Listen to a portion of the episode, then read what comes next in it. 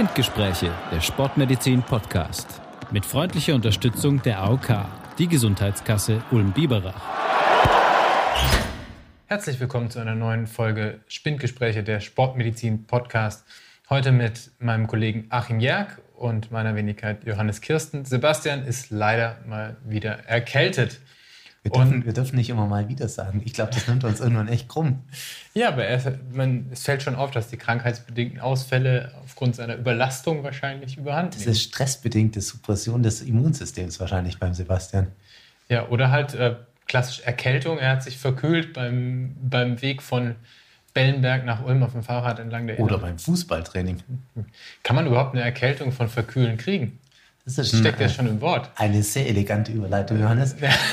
also ist ja sehr plump eigentlich, aber es ist wirklich ein ziemlicher Streitpunkt in der Familie. Also ja. auch bei mir. Junge, zieh dich warm an, gell? Oder ja, leg den Meine Schal Oma hat das auch schon immer gesagt. Mütze auf dem Kopf, jetzt gerade zu der Jahreszeit wieder. Tatsächlich ist es ja, ja, wie du schon sagst, gar nicht so einfach zu beantworten. Also eine Erkältung ist ja meistens erstmal eine virale Infektion. Das heißt, die Kälte an sich macht keine Erkältung, auch wenn der Name das suggerieren mag, sondern das Virus. Es gibt jetzt so ein paar Punkte, die letztlich das bedingen, dass diese, dass die kalte Jahreszeit mit erhöhten Infektzahlen korreliert ist. Und zum einen ist man ja in der kalten Jahreszeit vermehrt drin. Das mag ein Grund sein, weil dann die Luftfeuchtigkeit in den Räumen herabgesetzt ist und diese Viren, man kennt es ja jetzt von, vom Coronavirus, sich nicht mehr an Partikel binden können und dann einfach runterfallen, ja, sondern die wabern länger in der Luft. Der zweite Punkt ist, wenn es kalt ist, lüftet man auch weniger. Das heißt, die Viren bleiben länger in den geschlossenen Räumen. Aber auch da muss ich jetzt mal zwischenfragen, dann wäre das ja eigentlich ein Problem der warmen Luft. Weil in den Räumen ist ja warm. Also wenn ich zu warm unterwegs bin. Ja, genau. Eigentlich schon, ja. Also sowohl als auch, weil nur wenn du, du willst ja eigentlich nur dann einen warmen Raum haben, wenn es draußen kalt ist, ja. Insofern, was das vielleicht alles so ein bisschen einfacher verständlich macht, und da kommt die Kälte tatsächlich ins Spiel, ist die Tatsache, dass man bei Kälte natürlich erstmal auch ein Zusammenziehen der Gefäße in den oberen Atemwege hat. Also wenn man rausgeht, mhm. man kennt das ja von seinen Händen, dann kriegt man kalte Hände, weil sich da die Gefäße zusammenziehen. Und so ist es auch in den oberen Atemwegen auf den Schleimhäuten. Wenn die Schleimhäute schlecht durchblutet sind, dann bilden die auch weniger von diesem Schleim oder diesem zähen Mukus, wie wir sagen, der die Erreger festhält und sind allgemein weniger durchblutet und dadurch auch für die Entzündungszellen weniger, ja, weniger attraktiv. Also das sind einfach weniger, die sozusagen Eindringlinge vom Eindringen, schönes Wortspiel, abhalten. Und das mag auch dazu führen, dass wir in der kalten Jahreszeit gehäuft Infekte haben. Jetzt bei den Kindern ist es ja jetzt ganz krass gerade mit diesem RSV. Gell? Mit Was ist RSV?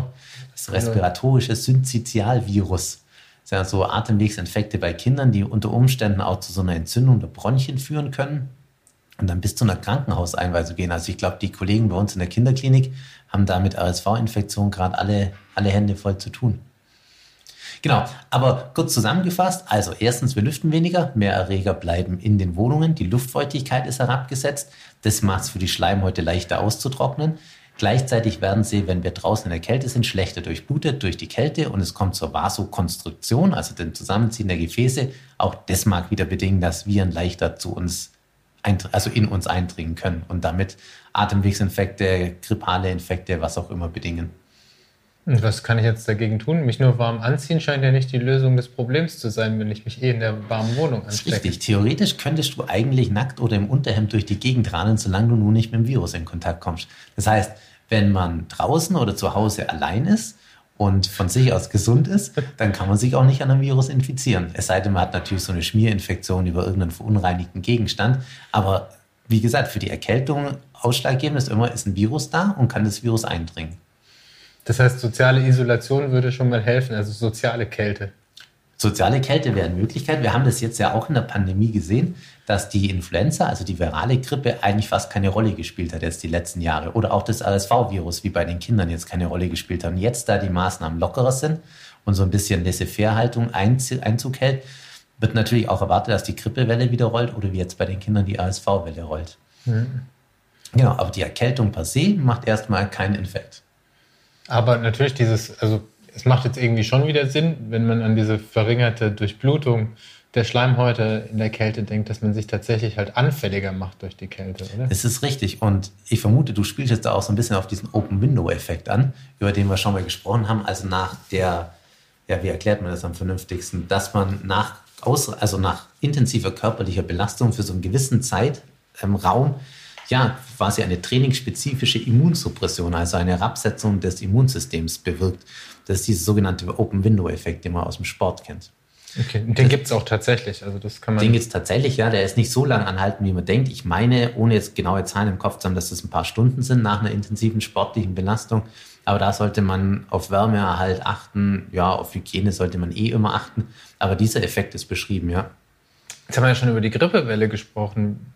Empfehlen wir denn jetzt, uns wieder gegen Grippe impfen zu lassen?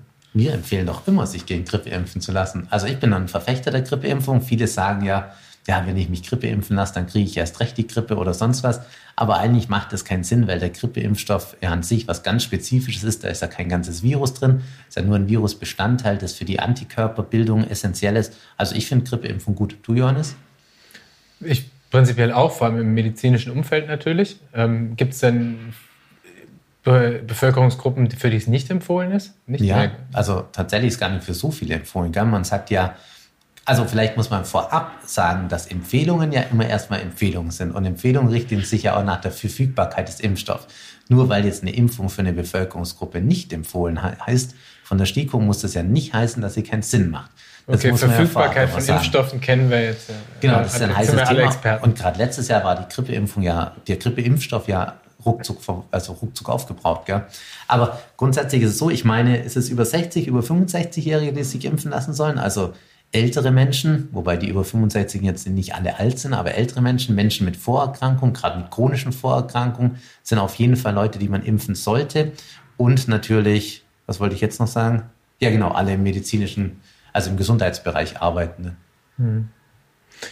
Gut, Jetzt habe ich die Erkältung trotz meiner Vorsichtsmaßnahmen, wie der Sebastian, äh, leider bekommen. Was kann ich denn jetzt alles tun? Irgendwelche Hausmittel, Achim? Jetzt, jetzt, ja, genau, der Hausmittel ist gut. Welcher, welcher Ratschlag wird von jedem Arzt auf der Welt gegeben bei Erkältung, Johannes? Ich spiele den Ball zurück. Viel trinken. Viel trinken, das ist immer das Klassische, genau. Das hört doch jeder von seinem Hausarzt oder seiner Hausärztin. Viel trinken. Tatsächlich, viel trinken ist gar nicht schlecht, weil man dadurch den zähen Schleim, der sich gerade in den Nasen oder in den Bronchien bilden kann, verflüssigen kann. Man muss dann aber richtig viel trinken. Ich meine, es sind dann drei Liter plus, die man da trinken muss. Also nochmal ein Liter mehr, als man eigentlich pro Tag trinken sollte, um diesen Schleim zu verflüssigen. Andere Hausmittel sind natürlich so der klassische Tee. Das ist natürlich immer gut, die Inhalation, die auch ein bisschen bewirkt, dass sich dieser zähe Schleim lösen kann. Aber das war es ja dann schon gerne. Es gibt noch Wärmeflasche oder Wärmewickel, je nachdem, ob man Fieber hat oder ob einem eher kalt ist. Aber im Grunde signalisiert einem ja der Körper schon das, was er braucht. Aber wir haben natürlich auch noch die klassischen Arzneimittel, die wir geben können bei Grippe. Man hat ja dann oft diese verstopfte Nase, ein bisschen Kopfweh, Husten, irgendwo zwickt's, Gliederschmerzen. Und da ist die Frage, Johannes, was können wir denn da empfehlen? Oder was nimmt denn da der Großteil der Bevölkerung ein?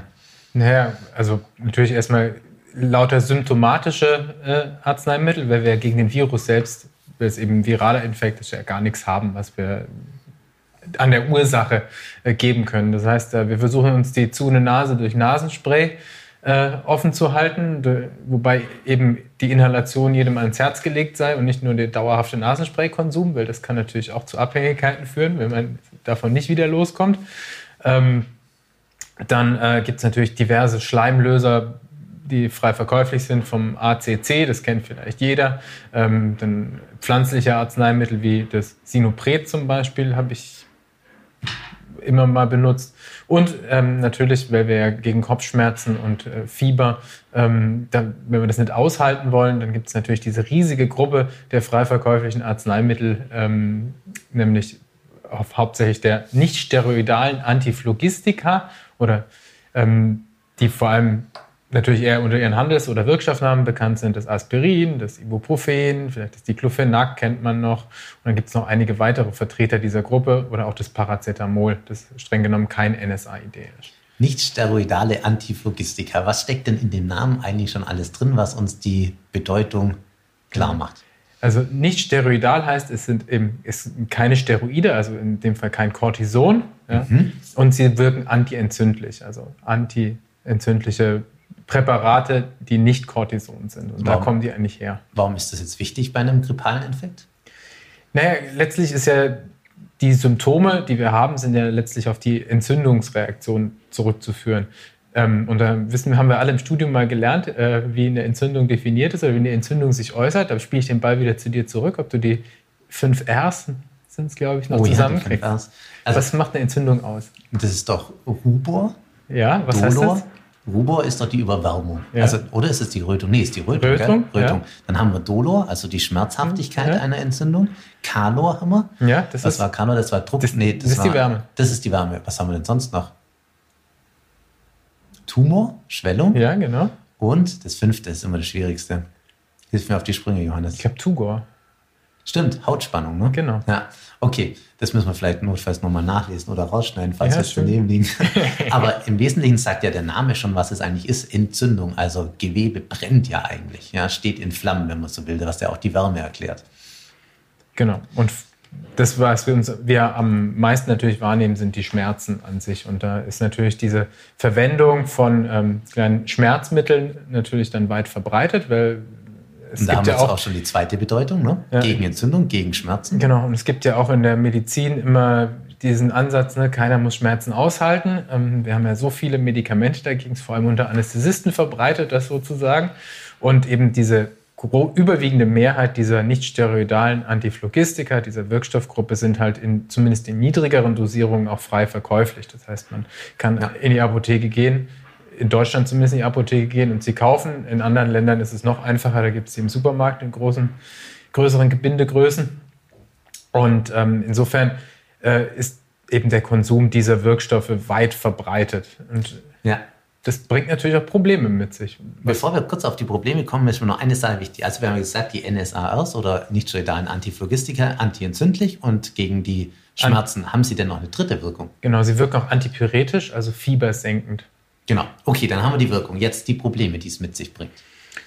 Gut, die sind natürlich mannigfaltig und unterscheiden sich äh, je nachdem, ähm, wer es einnimmt natürlich auch, wie lange man es Ja. einnimmt und wie viel man davon einnimmt. Wenn natürlich keine Wirkung ohne Nebenwirkung ist auch so ein Grundsatz. Was für Nebenwirkungen fallen dir denn bei NSAR spontan ein? Aber wir reden jetzt über den Dauergebrauch, oder? Ja, wir reden, oder wir können auch mal über den Akutgebrauch sprechen. Aber was Also, für Nebenwirkungen lernt man so auf der Arztschule? Grundsätzlich ist es ja so, was man, mit was man nie falsch liegt, sind Kopfschmerz, Übelkeit, Erbrechen und allergische Reaktionen. Das steht ja in jedem Beipackzettel von jedem Medikament der Welt. Aber ich nehme sie doch gegen Kopfschmerzen. Ja, das stimmt. Aber trotzdem kann es ja als Nebenwirkung auch mal was anderes machen. Es gibt ja, Ja. auch diesen paradoxen Kopfschmerz, den man hat, wenn man Gibt's- Übergebrauch hat. Gibt es tatsächlich auch bei Ja. NSAR, ja. Das sind eigentlich so die Klassiker, das kann man in jeder Prüfung sein, da liegt man immer richtig. Was jetzt ganz spezifisch ist und worauf auch immer hingewiesen wird, ist ja die Problematik bei der Herzschädigung und bei der Nierenschädigung. Mir hat ein alter Professor, der Professor Keller hier aus der Nephrologie an der Uniklinik, mal erzählt, dass er sagt ja für die NSARs gibt es ja auch die NSAIDs und er sagt immer NSAIDs, weil an diesen Medikamenten mehr Menschen indirekt durch die Nierenschädigung sterben pro Jahr als an AIDS. So kann man sie vielleicht merken, als NSAIDs. Aber das ist natürlich erst was, was beim Langzeitgebrauch eintritt. Und dann diese Herzeffekte, die sind natürlich auch bei uns in der Ambulanz immer ein Thema. Wenn wir jetzt Leute haben, die zum Beispiel ein Rheuma haben, dafür sind ja die Medikamente auch mitentwickelt worden, oder chronische Schmerzen haben und gleichzeitig eine Herzbeteiligung, dann wird es schon langsam ein bisschen eng, diese einzusetzen. Beziehungsweise Genau. muss gut aufpassen. Weil die natürlich auch eine schon mehrere andere Medikamente haben, Ja. unter Umständen, die in dieselben Nebenwirkungsschienen reinschlagen. Und was ich jetzt so aus meiner Sicht noch ergänzen möchte, sind natürlich die gastrointestinalen We Nebenwirkungen, jeden die Fall. natürlich bei äh, den NSAIDs äh, sehr massiv sein können. Also klar, äh, mal ein bisschen Magenschmerzen ist vielleicht noch nicht so schlimm, aber sie machen eben vor allem auch bei älteren Patienten relevant viele Magenulzera, das heißt Schleimhautschädigung bis hin zum Magendurchbruch, Dünndarm letztlich, oder halt genau Ulzera. Ja, besondere Vorsicht ist da immer bei der Kombination mit Cortison geboten. Ne? Genau. Das ist ja erhöht, glaube ich, das, Das- Risiko um 20, um 20 Fall. Genau, das da ist eigentlich so der sichere Weg, äh, um in der Magenspiegelung dann das tiefe Ulkus, also die tiefe Schleimhautschädigung zu sehen, die dann vielleicht auch massiv blutet, äh, mit äh, allen Konsequenzen, die man da rausziehen kann. Also man sieht schon, wie, wie Lollipops oder wie Bonbons sollte man sie nicht einnehmen. Ne? Genau, und wenn man dann auch mal die Packungsbeilage liest, was natürlich nur sehr wenige Leute tun, wenn sie mal kurz Ja. ein paar Ibus einschmeißen, dann sagen auch die Hersteller, dass spätestens vier Tage ähm, nach, nach vier Tagen Selbstmedikation ein Arzt aufzusuchen ist. Also wenn man jetzt gegen Schmerzen Ibuprofen nimmt, Schmerzen gleich welcher Art, soll man das nicht länger als vier Tage ohne Konsultation eines Arztes tun, um sich dann vielleicht auch äh, de, auf die Suche nach der Ursache zu gehen oder vielleicht auch alternative Medikationen ähm, dann anzugehen. Ja, bei der beim, beim grippalen Infekt ist oder der Erkältung ist das ja meistens nicht so das Problem. Aber wir haben ja, und da kommen wir jetzt zu unserer Kernkompetenz, dem Sport auch zu sprechen, tatsächlich oft auch das Problem oder die Herausforderung, dass wir ja ambitionierte Athletinnen oder Athleten haben, die aber gleichzeitig auch Probleme und Schmerzen haben. Und da ist natürlich die Versuchung immer groß, sich mit Schmerzmitteln auch ein Stück weit ja, Schmerzfreiheit zu, zu verwirklichen, um dann gleichzeitig trainieren oder Leistung bringen zu können. Was halten wir denn da davon? Na gut, das ist ein, im Sport tatsächlich ein gigantisches Problem, das eigentlich mhm. erst äh, so in den letzten paar Jahren auf dem Radarschirm vermehrt auftaucht. Zum Beispiel gab es dieses Frühjahr, hat ähm, die NADA, also unsere nationale Anti-Doping-Agentur, ähm, auf einen ARD-Film aus dem letzten Jahr hin ähm, mal ihre Doping-Kontrollformulare im Fußball ausgewertet. Also wer denn ähm, zwar gibt man ja dort an, wenn man zur Dopingkontrolle geht, äh, was man so für Medikamente in den letzten Tagen vor diesem Test eben eingenommen hat. Und dann hat man einfach nur mal diese Formulare genommen. Es waren 8344 Formulare aus fünf Spielzeiten im Profifußball Männer und Frauen. Und hat man geguckt, wie viele Leute haben da eigentlich angegeben, dass sie vorher ein NSAR oder Schmerzmittel allgemein eingenommen haben.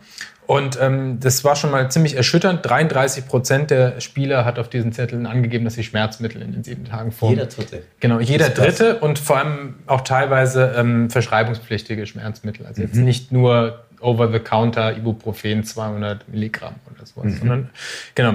Weiter aufschlüsseln kann man das natürlich retrospektiv aus solchen Formularen nicht, aber das ist ja schon mal eine relativ große Zahl. Und ähm, da gibt es noch einige andere Studien, die das mal untersucht haben. Und äh, zum Beispiel im Ultramarathon-Bereich gibt es eine französische Studie, ähm, die festgestellt hat, die Teilnehmer eben bei Ultramarathons befragt hat. Und für 90 Prozent der Teilnehmer war es normal, ähm, im Rahmen eines Wettkampfs, also eines Ultramarathons vorher und währenddessen zu frei verkäuflichen, also zu, im Wesentlichen zu Ibuprofen zu greifen. Das ist so das häufigste von, von denen, die verwendet wird. Genau. Ähm, beim Profifußball gab es auch äh, Untersuchungen, zum Beispiel bei der WM 2014. Im Rahmen von dem Turnier haben 67 Prozent aller Spieler im Turnierverbrauch 67 Prozent. Im Turnierverlauf Ibuprofen genommen. Krass. Und ähm, kann man sich natürlich schon die Frage stellen, warum nehmen die Leute das eigentlich? Also wie mhm. Smarties letztlich. Und äh, ein großes Motiv dafür ist natürlich äh, Schmerzprävention in Anführungszeichen. Also man verspricht sich eben, dass äh, der sportliche, das Training, der Wettkampf, äh, das Spiel, dass das nicht so weh tut und vor allem dann hintenrum, hinten raus auch eine Leistungssteigerung eben dadurch, dass man die Schmerzwahrnehmung dämpft. Ja, das finde ich jetzt fast ein bisschen pervers, muss ich sagen, dass man schon aus Angst vor Schmerzen Schmerzmittel nimmt. Genau, aber das ist äh, tatsächlich so, so das, ähm, wo es halt auch irgendwie ein kulturelles Problem wird. Also mhm. wenn es halt so äh, in, der Umkle in den Umkleidekabinen dieser Welt halt kursiert, dass du eben, ja, jetzt hier nimm doch was davon, dann kannst du länger spielen, schnell, äh, mhm. härter spielen, was auch immer. Ähm, das ist natürlich durch keinerlei Evidenz gedeckt, weil man sollte sich immer vergewärtigen, die stehen ja auch nicht auf der Dopingliste. Wenn jetzt die Evidenz überbordend groß wäre, also die ja. Datenlage, dass das leistungssteigernd wäre, dann ähm, hätten wir äh, da sicherlich schon ähm, Verbote gesehen. Ähm, ganz Fun Fact am Rande ist übrigens, da habe ich noch eine Studie gesehen, ähm, also dieser ist ja nicht nur ein Problem im Sport, dass äh, übermäßig viel Schmerzmittel konsumiert wird. Also denkt, man denke an diese äh, Opioidkrise in den USA vielleicht, hat es ja mhm. einer oder andere gelesen, aber eben auch NSAR werden sehr unreflektiert von in der Bevölkerung genommen. Gibt es eine Studie aus dem Jemen, wo man Apotheker befragt hat und ähm, die haben angegeben, dass sie bei 60 Prozent ihrer Kundschaft eine äh, Übergebrauch von NSAR vermuten, weil die so viele davon kaufen. Ähm, sie trauen aber, sich aber nicht, ihnen keine mehr zu verkaufen, weil im Geben die Kunden meist bewaffnet sind. Ja, das ist überzeugend, ja. Ist überzeugend, genau. Aber Kann man verstehen. gibt eben, ist schon, ist mehr als nur ein Problem des Sports, es ist auch ein gesellschaftliches Problem. Auch nicht nur im Jemen, auch bei uns ähm, wird sehr äh, bedenkenlos mit diesen Medikamenten umgegangen. Jetzt waren wir aber eben beim Sport und ähm, ja, warum nehmen die das eben zur Schmerzprävention? Aber da muss man sich jetzt mal angucken, ähm, wie die eigentlich wirken. Weißt du noch, was die eigentlich machen, die NSAID? Ja, das sind die Zyklooxygenase-Hämmer. Und die, äh, äh, Zyklooxygenase ist ein ganz wichtiges Enzym bei der Synthese der Prostaglandine. Und diese Prostaglandine, die vermitteln ja letztlich auch die Entzündungsreaktion. Gemeinsam mit den Leukotrien und ich glaube auch die Bradykinin spielen in dem Zusammenhang noch eine Rolle. Genau, also eben, sie sind das Schlüsselenzym der Prostaglandinsynthese. Schlüsselenzym bedeutet immer, es ist der geschwindigkeitsbestimmende Schritt.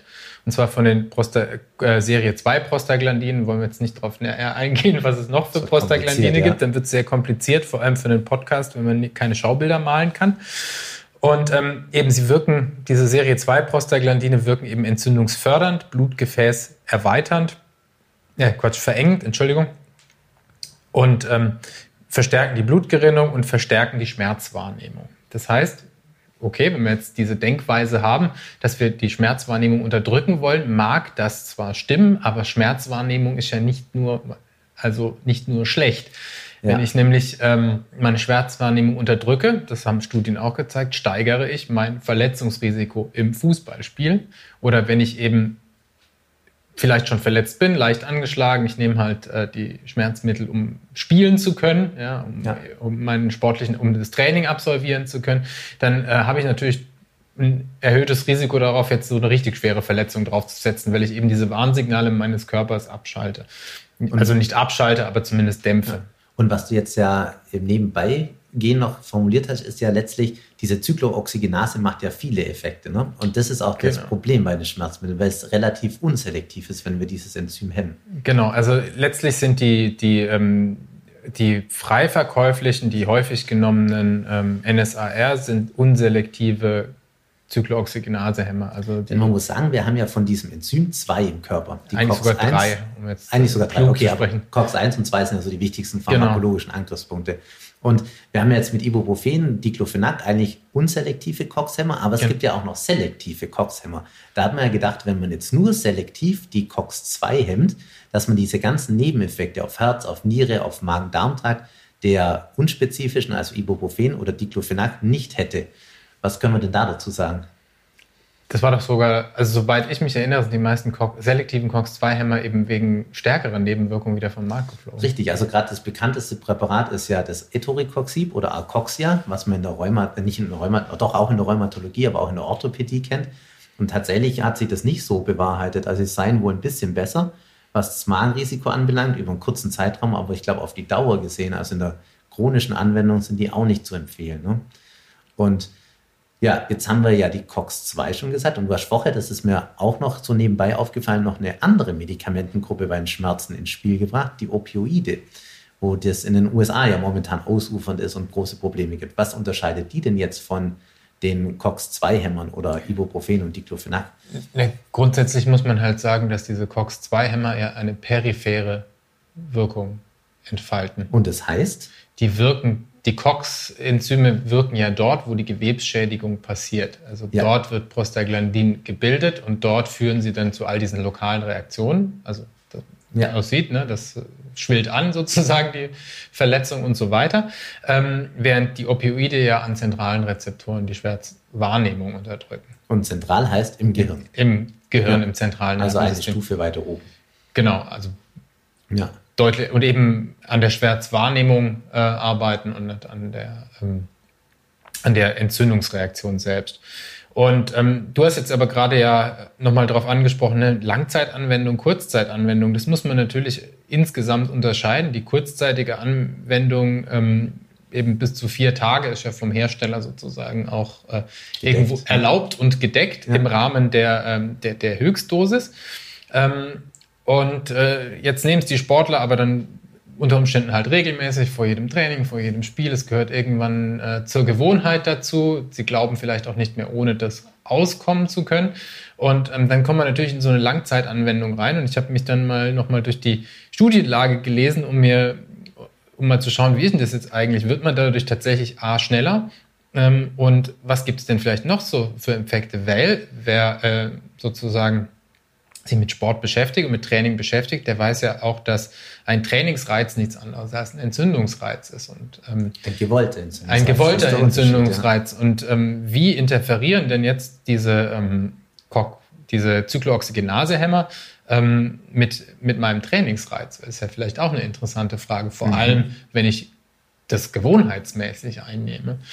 Und ähm, da, das ist eigentlich ganz spannend, muss man sagen. Also für die ähm, akute Leistung im Rahmen eines, äh, einer sportlichen Aktivität, im Rahmen eines Wettkampfs ist eigentlich ähm, ist für Ibuprofen schlecht untersucht. Ähm, für Aspirin hat man keine Verbesserung im, beim Fahrradfahren und beim, beim Laufen eigentlich gesehen. Mhm. Ähm, und dann muss man unterscheiden zwischen der, sag ich mal, der akuten Reaktion auf einen Trainingsreiz, also das, was unmittelbar nach dem Training passiert, und das, was ähm, langfristig passiert. Die, die kurzzeitigen Reize, das kann man natürlich schön analysieren oder kann man analysieren, indem man ähm, in Muskelbiopsien oder auf ähnliche Art und Weise eben nachher misst, wie die Signalkaskaden, die nachher zu einer erhöhten Proteinbiosynthese führen oder die Proteinbiosynthese an sich, ob das nach dem Trainingsreiz steigert. Das hat man ähm, eben, wenn man das jetzt im Zusammenhang mit Athleten oder mit Sportlern untersucht, muss man natürlich junge Leute untersuchen.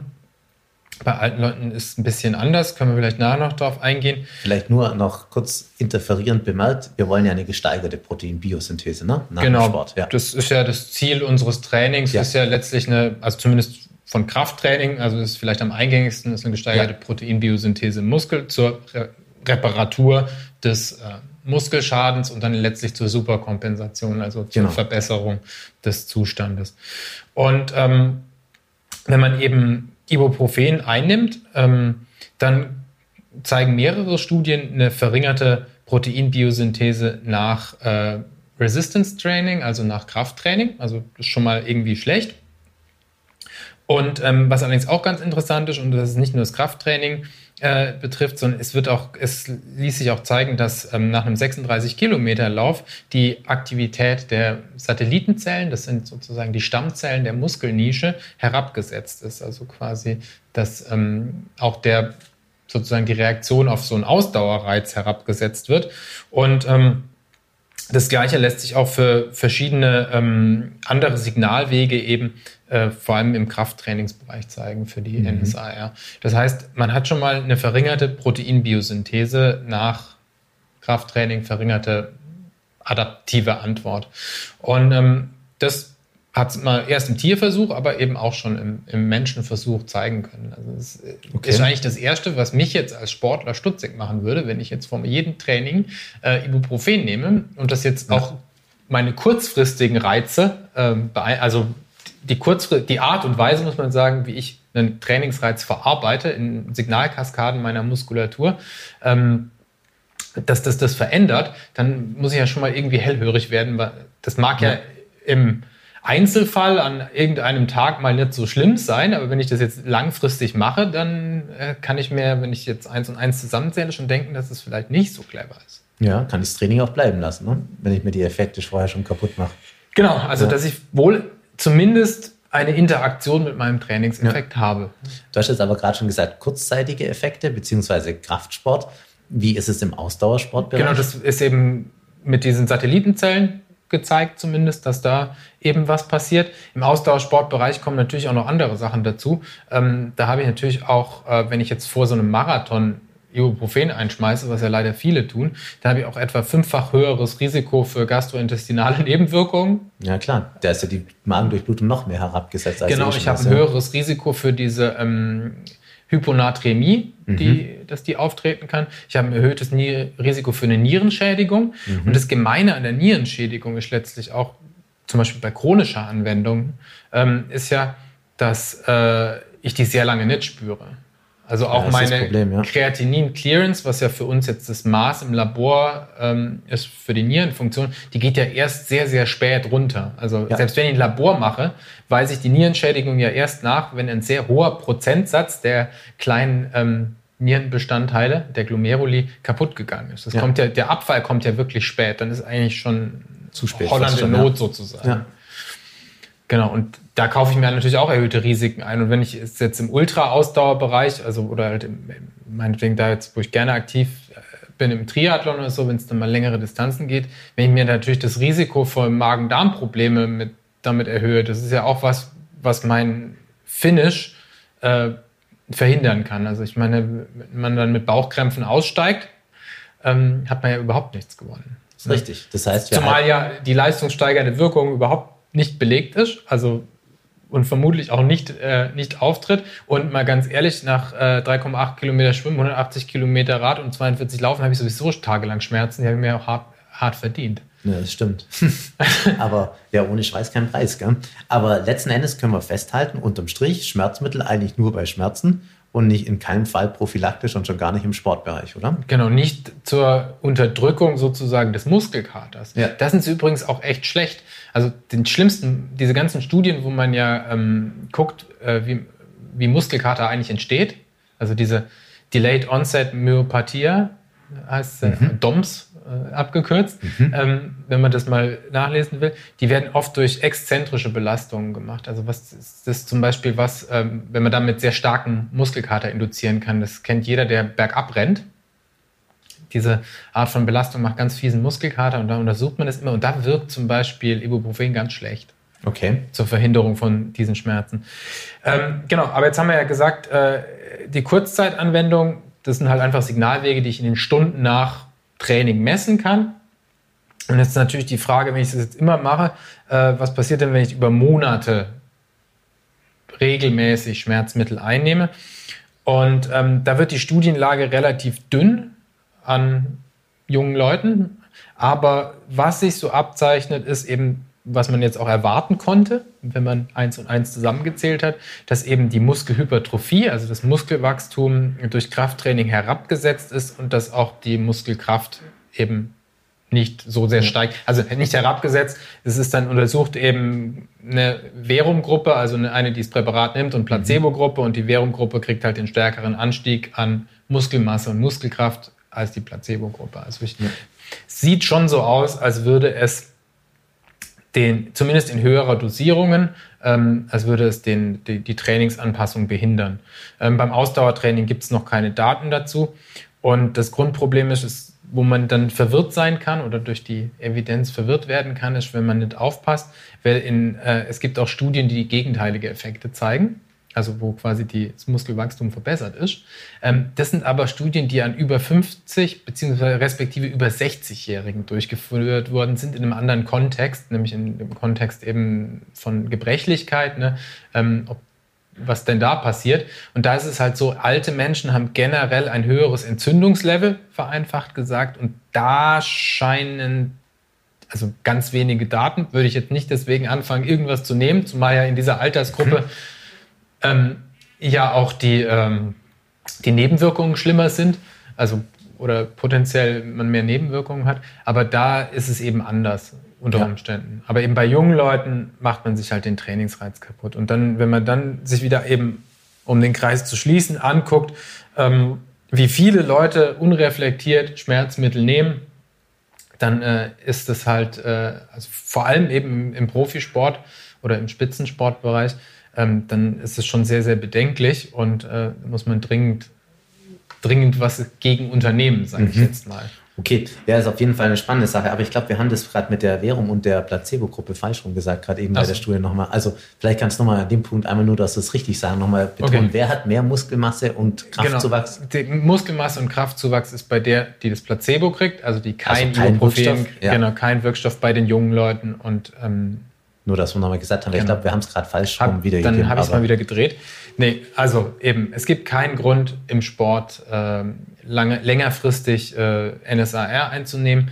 Ähm, es hilft nur schlecht gegen die Schmerzen. Es, die Unterdrückung der Schmerzwahrnehmung verbessert, soweit wir wissen, nicht die äh, Performance. Ja. Und ähm, ich kaufe mir halt vor allem das Risiko, also vor allem in den Spielsportarten natürlich das Risiko ein, dass ich mich dann doch schwerer verletze, weil ich halt nicht merke, dass mein Sprunggelenk halt nicht mehr so gut hält oder mein, mein Knie. Und in den Ausdauersportarten, wo das jetzt vielleicht nicht so die Rolle spielt, ähm, da kaufe ich mir halt das, ein deutlich erhöhtes Risiko für gastrointestinale Nebenwirkungen, für Nierenversagen und so weiter ein. Und ja. ähm, deswegen kein unreflektierter Schmerzmittelgebrauch. Wenn ich krank bin, die Erkältung habe, die Symptome so stark sind, dass ich das brauche, dann nehme ich das, aber dann mache ich auch keinen Sport, weil dann bin ich auch krank. Ja. Ne? Und ähm, genau, bei der Langzeitanwendung eben muss man halt einfach beachten, dass diese Zyklooxygenasen und die Entzündungsreaktionen im Körper halt mehr Rollen spielen als nur da ist was kaputt. Ne? Ja, ist leider nie so einfach. Das zeigt die Praxis, gell? Genau. Aber im Wesentlichen hast du ja eigentlich das Fazit schon genannt. Vielleicht nochmal ganz kurz abschließend. Wir haben ja jetzt gesagt, wir haben diese Zyklooxygenase-Hämmer. Das waren Diclofenac, also das Voltaren, das Ibuprofen und die, die Liste ist ja ohne Indometazin, also genau, die Liste ist diese ganzen Stoffe. Wir haben gesagt, wir haben die zentralwirksamen, die Opioide oder Opiate. Und dann gibt es ja noch so Zwitter oder so Substanzen. Das Paracetamol nicht, das Paracetamol und das Novagin oder das Metamizol. Vielleicht nur der Vollständigkeit halber, wie sortieren wir die denn ein?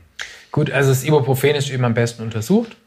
Ähm, das Paracetamol wissen wir ja, wenn wir ehrlich sind, bis heute nicht genau, wie es wirkt. Ja, es ist ja die Vermutung, dass genau. es zentral wirkt, aber. Zum Paracetamol habe ich eine anekdotische Geschichte und zwar, ähm, meine Frau und ich sind ähm, mal die Küste Vietnams mit dem Fahrrad runtergefahren und mhm. in so einer Reisegruppe und waren ein Australier dabei, der sich eben vor dieser Reise die, den Arm gebrochen hatte. Und ähm, der ist trotzdem mitgefahren mit eingegipstem Unterarm noch und äh, mhm. eben Handgelenk äh, fixiert. Und er hatte aber Schmerzen wie Sau am Fahrradlenker. Kann man sich vorstellen, ja. Kann man sich ja vorstellen. Und ähm, der hat, äh, weil in Vietnam kriegst du auch alles in der Apotheke. Der hat immer so ein Kombinationspräparat mit sehr viel Paracetamol und Ibuprofen gegessen. Es waren so ganz pinke Pillen. Ähm, und dann hat er nochmal ein Prä Kombinationspräparat, ein anderes, das hat er auch noch genommen, um halt irgendwie über diese, diese Fahrradtour zu kommen. Das Ende vom Lied war, dass er nach einer halben, nach der halben Strecke hat er ziemlich gelbe Augen. Und ähm, äh, letztlich hat er uns ging ihm nicht so gut und letztlich äh, ließ sich das dann eher darauf zurückführen, dass der halt äh, ziemlich wahllos äh, Schmerzmittelkombinationen genommen hat und einfach über die zulässige Höchstdosis von Paracetamol rausgekommen ist. Und Paracetamol kann eben leberschädigend sein. Mhm. Ähm, deswegen äh, immer ein bisschen aufpassen. Ne? Ja. Das, äh, vor allem, wenn es wird es halt gerne äh, in Kombinationspräparaten in frei verkäuflichen eingesetzt. Also ja. Vor allem im Ausland. In Deutschland ist es, glaube ich, nicht ganz so verbreitet. Glaub, Im Tomapirin ist es auch drin. Ich glaube, ja. das ist auch so eine Kombination mit Paracetamol. Ja. Aber das sollte man auf jeden Fall auf die Leber acht geben. Ja. Genau, mit Paracetamol ist tatsächlich, wenn man sehr hohe Dosen nimmt, äh, potenziell tödlich. Ja. Und dann haben wir noch als letzte Substanz das Novagin oder das Metamizol, was es ja gar nicht in so vielen Ländern gibt. Wir haben das aus meiner Sicht glücklicherweise.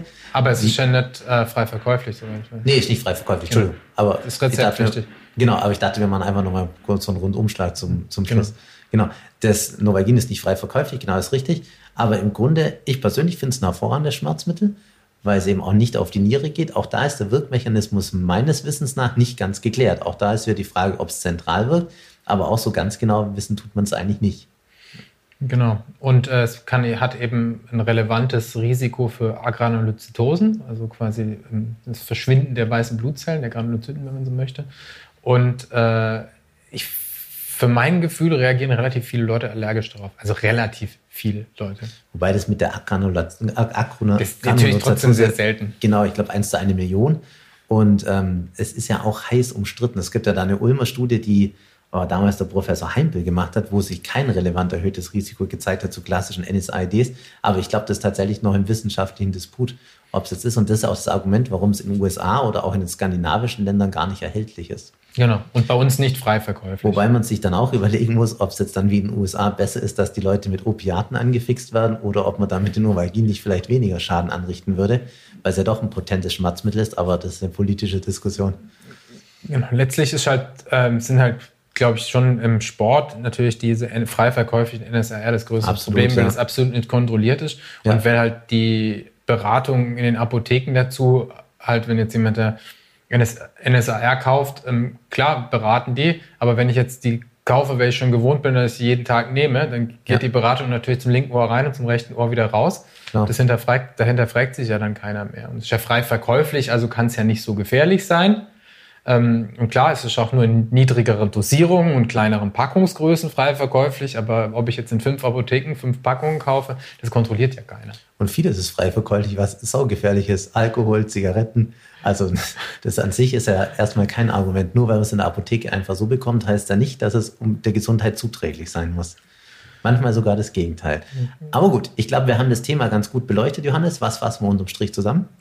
Genau, also zur Kurzzeitanwendung von akuten Schmerzzuständen oder symptomatischer Behandlung ist es sicher was Gutes, wenn man das braucht.